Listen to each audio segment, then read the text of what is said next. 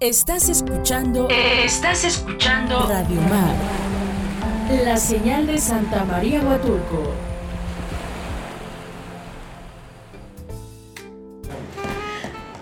Hola, ¿qué tal? Muy buenas noches, queridos radioescuchas que nos sintonizan por la frecuencia del 106.3 FM Radio Mar desde Valles de Huatulco. Y los saluda con mucho gusto Erika Greco este día martes, un poco retrasados, bastante retrasados. Me disculpo por favor con ustedes, tuve un contratiempo, pero estoy muy contenta de poderlos saludar y quiero enviar un saludo muy afectuoso a todas las personas de la Bahía de San Agustín, Santa María Huatulco, que nos puedan estar sintonizando esta noche, y a todas las personas especialmente que son oriundos, que son han vivido, que sus familias han vivido aquí en Santa María Huatulco, la crucecita Bajos del Arenal, San Agustín. ¿Y por qué empiezo de esta manera? Porque Em, yo tengo preparado, tenía preparado otro tema para, para el programa del día de hoy. Sin embargo, tuve la oportunidad de visitar en el transcurso de la tarde la bahía de San Agustín y me llevé una muy grata sorpresa al encontrarme en la entrada de la, del crucero que te lleva hacia la bahía, un letrero en la entrada donde tienen em, un anuncio, una publicidad, ¿cómo le podríamos llamar? en referencia a Ambrosio Ramírez.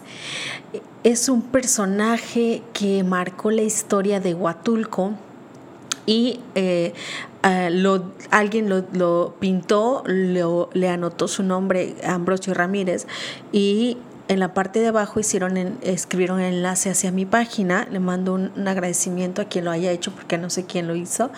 Y, eh, y sobre todo porque me trajo a la memoria toda esta historia que he venido eh, contándoles que ustedes eh, algunos ya conocen, que han escuchado a través de los audios y que les debo, sé que les debo y me he propuesto poder sacar este año el libro de relatos orales de Huatulco. Entonces iba con otros amigos y platicando con ellos me preguntaban quién era don Ambrosio, porque lo habían dibujado en la entrada de San Agustín. Y les venía platicando que es un personaje memorable en la historia y una de las personas que nos permitió eh, rescatar la historia de Ambrosio Ramírez fue Tía Calla, a quien le mando un saludo, ojalá me esté, me esté escuchando y quien eh, y si no, háganle saber, por favor, que le mando un abrazo con mucho afecto su historia, la historia que me regaló para este libro ha sido maravillosa, la gente lo ha recibido muy bien y le ha encantado de manera extraordinaria. Ella ya tuvo la oportunidad de escucharlo y se conmovió mucho cuando escuchó lo que habíamos eh, procesado ya una vez que recopilamos su relato. Y por eso hoy quiero volverles a contar quién es Ambrosio Ramírez y hacer una invitación o un llamado a, la, a quienes hicieron esa, ese letrero en la entrada de San Agustín para eh, que escuchen este, esa historia y si no la han escuchado completa, la pueden encontrar en mi página en Facebook como Erika Greco. Ahí tengo el audio de lo que tía Calla me cuenta acerca de quién fue Ambrosio Ramírez, por qué fue un personaje legendario en la historia de Huatulco cómo defendió sus tierras con sangre y eh, pueden encontrar también una de las historias maravillosas en la página de eh, tía Fidencita, que en paz descanse, tía Fidencita, la rezadora del pueblo, ella cuando platiqué, cuando platiqué con ella me decía, yo tengo el orgullo de haberle rezado en su velorio. O sea, imagínense la importancia que ha tenido este personaje y que sigue trascendiendo hoy en día. A don Sigifredo le mando un abrazo porque don Sigi hizo una canción maravillosa de este gran personaje. Pero para no seguirlos aburriendo y para que nos alcance el tiempo, el poquito que ya nos queda, les voy a dejar este audio de Tiacaya donde, eh, bueno, la narración es mía, pero Tía Calla es quien nos cuenta de, desde su propia historia quién fue y lo hace a través de, esta, de este relato titulado los turcos y las tierras del Arenal. Maravillosa historia, por favor, no se la pueden perder. No se despeguen de la radio, súbanle y pasen la voz con lo que nos están escuchando para que disfruten de esta maravillosa historia. Los dejo en el live para que puedan escuchar puedan prestar todos sus sentidos al audio que les voy a dejar. Un saludo muy afectuoso y por favor háganme saber quién lo hizo para poder agradecerle de manera personal y sobre todo pues para que podamos hacer réplica de la historia de Ambrosio Ramírez. Gracias y buenas noches. Reluciente sol de un verano que niega a irse de la costa oaxaqueña. He pasado la avenida principal del pueblo y tras unos mercantes que tajantemente me negaron razón, di con la casa de Doña Calla. No pretendo hacerlos quedar mal, al contrario, me sorprende encontrar gente tan leal. Seguramente mi aire de desorientada y un poco mi hablar tan tropezado por la fatiga los hizo suponer que no era de por ahí y con toda razón no conocían mis intenciones. Intentando apaciguar un poco el calor que recogí en mi andar, me hundo en la silla que me han acercado. Un suave aire se cuela por el pórtico y me viene tan bien que reclino el cuello para sentirlo más cerca. Frente a mí, serena y seria, se sienta Doña Calla. Después de una breve explicación sobre mi trabajo, se deja avivar los recuerdos y determina que la historia que le pertenece comienza en los años 20. Aún no nacía, pero recuerdo las fechas con exactitud, porque mis hermanos nacieron en 1922 y 1923. Así que los turcos arribaron a los bajos del Arenal en 1920. Entraron por Benito Juárez cargados de maquinarias y animales. Las tierras donde se asentarían estaban de este lado del río. Chona Manzano, Concepción Manzano, se las había vendido. Y ese fue el inicio de un pleito que llamo los turcos y bajos del arenal. Sus nombres eran Jorge y Félix Atala, ambos hermanos, o mejor conocidos como los Atala.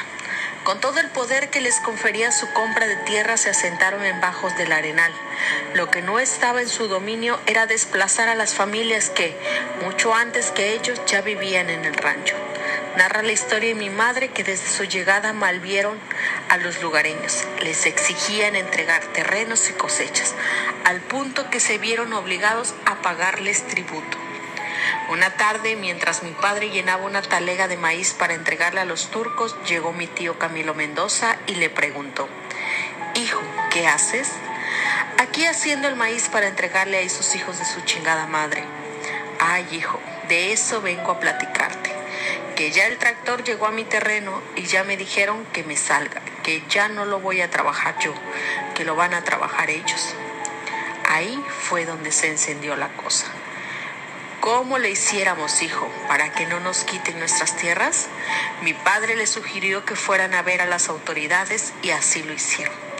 Pasados los días los visitaron y les expusieron el problema. Las autoridades respondieron secamente que no podían hacer nada porque esas tierras estaban vendidas y ellos no tenían posesión sobre ellas. Ah, bueno, les contestó mi padre, venimos a ver si podían hacer algo o no. Y si no van a hacer nada, entonces veremos qué podemos hacer nosotros. Cansados del trato que recibían de los turcos y de la amenaza que representaban para sus tierras, mi padre, Ambrosio Ramírez, juntó a la gente del rancho y los lideró en pro de la justicia. Planearon por algunos días el asedio. El fin era acabar con ellos. Una noche mientras los turcos jugaban baraja con la señorita María Manzano, una de las que vendió las tierras, en su casa llegaron tres lugareños dispuestos a tundirlos a balazos, pero la que murió esa noche fue María. Después de ese día los turcos se andaban con más cuidado. Pidieron al gobierno un destacamento de soldados que llegó para protegerlos. Una tarde los soldados bajaron al río a camaronear y dejaron al centinela cuidando de los uniformes. Alguien más rápido que listo le informó a mi papá que el destacamento estaba camaroneando. Mi padre junto a los lugareños llegaron donde estaba el centinela y le quitaron la ropa y las armas. En otras palabras, los dejaron desnudos. Sin perder tiempo y casi dando la espalda les gritaron, y vayan y quéjense con el gobierno. Sin armas y desnudos poco les quedó por hacer a los soldados. Para los lugareños eso fue una advertencia, pues el conflicto continuó. Resguardados por los soldados, los turcos fueron a Pochutla a pedir apoyo al gobierno. Mi padre, un señor al que le decían el Polegüero y Guillermo el Mapache sembraron una emboscada entre Coyula y el Arenal, muy cerca de la salina. Sigilosamente esperaron a que los turcos regresaran por ahí, dando muerte a Félix Atala. Su hermano Jorge se fue herido y los soldados corrieron sin rumbo abandonando sus armas que después tomó mi padre aumentando así su posesión. Caído y otro herido, la gente del Bajo celebró la salida de los turcos de sus tierras y mi padre pronto comenzó a ser perseguido por la Federación, primero por liderar al pueblo y principalmente por poseer armas exclusivas del ejército. Se escondió en las montañas, después en las playas y por último se fue por Guamelula. Allá tenía unos familiares que le dieron posada. Pasado un tiempo le dijo a mi madre, vamos a regresarnos. Si he de quedar como abono, pues que sea en mi tierra. Al tiempo de volver lo nombraron jefe. Dentro de la gente que seguía a mi padre se había detectado un par que se dedicaba a robar. El pueblo no lo consintió y puso la queja con él. Inmediatamente ordenó que los apresaran, pero los lugareños antes de entregarlo los llevaron directamente al panteón a matar. Cuando se dio por enterado del suceso, solo asintió, pues ya les habían advertido que dejaran de hacerlo. Pero ahí no acabó la cosa con los rateros. Al tiempo, el señor Mauro, jefe de la Merced del Protrero, llamó a mi padre para que se presentara con su gente en Huatulco. No llevó a muchos, pero entre los que iban con él estaban los que ahora se dedicaban a robar. Y ahí mismo, en cuanto llegaron, arrestaron a los ladrones y los fusilaron camino a finca la Alemania se llamaban Luis Escobar y Guillermo Hernández. Esa era la forma de decirle a los próximos cómo acabarían si se dedicaban a hurtar. Don Mauro, un día de buenas a primeras, le pidió a mi padre que fuera a verlo a la Merced. Esta vez se encaminó solo. En cuanto llegó, sin perder tiempo, lo apresó y ya asegurado se sinceró con él. Te llamé porque te voy a matar. Es la orden que tengo de la federación. Tu sepultura ya está hecha. Los soldados ya saben lo que tienen que hacer. En cuanto lleguen al panteón te van a soltar. Así que de una vez te digo, tú sabes si corres o ahí mismo te matan. Ambrosio. Si llegas a salir con vida, vete, escóndete donde nadie sepa de ti, porque si el gobierno se entera que estás vivo, el muerto seré yo.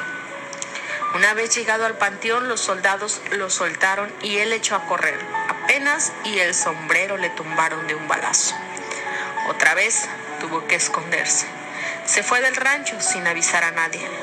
Mi abuela Reinalda Olea, al no saber de él, lo dio por muerto. Una noche mientras preparaba tamales para el novenario, se percató que no le alcanzarían las hojas de plátano. Mandó a mi hermanito Camilo Ramírez por más. En medio de la oscuridad mi hermano se adentró en el potrero. A tentadillas arrancó hojas, pero una presencia extraña lo alertó. Era mi padre que se escondía entre el monte. Mi hermano saltó de alegría y mi padre un poco de susto. Papá, estás vivo, le gritó mi hermano. La abuela está haciendo rosario por ti y cree que estás muerto. Anda, ve y dile que ya no haga más rosario. Dile que estoy vivo. Mi hermanito llegó deprisa con la abuela a contarle que mi padre estaba en el potrero escondido. Mi abuela dejó por un lado los tamales que hacía, se fajó su pistola y en el mismo burro salió corriendo a verle. Lo trajo de vuelta a la casa. Al fin y al cabo que mi padre dijo, pues si me van a matar, que sea de una vez. Estuvo mi padre viviendo en el rancho ya sin esconderse. El gobierno cesó de perseguirlo y volvieron a nombrarlo jefe de Huatulco, considerándolo en las decisiones del pueblo. Cerca de los años 30 sucedió que el presidente de Huatulco, Casildo Mendoza, alertó al pueblo de un robo en el municipio. A mi padre le dijeron, Ambrosio, gente de Magdalena nos vino a robar. A mí no me dan atole con el dedo, le respondió con seriedad Pero para que quede de elección voy a colgar al presidente a media plaza, a ver si el que viene le dan ganas de hacer lo mismo. Rápidamente se esparció por el pueblo las palabras que mi padre había pronunciado. El presidente municipal pidió apoyo a Chico Ramos, que en ese entonces era jefe de Chacalapa.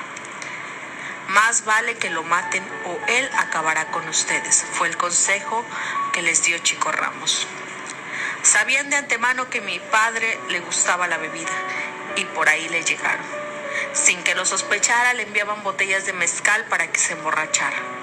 Un 31 de diciembre de 1931 hicieron Año Nuevo con él. Estaba cantando versos en una tiendita de Huatulco con otro borrachito. Celebraban alegremente entre copa y copa cuando fue muerto por la espalda. Murió a traición. Así termina la vida de Ambrosio Ramírez, un hombre que fue querido por su gente y respetado por su pueblo. Este relato continuará. Erika Greco.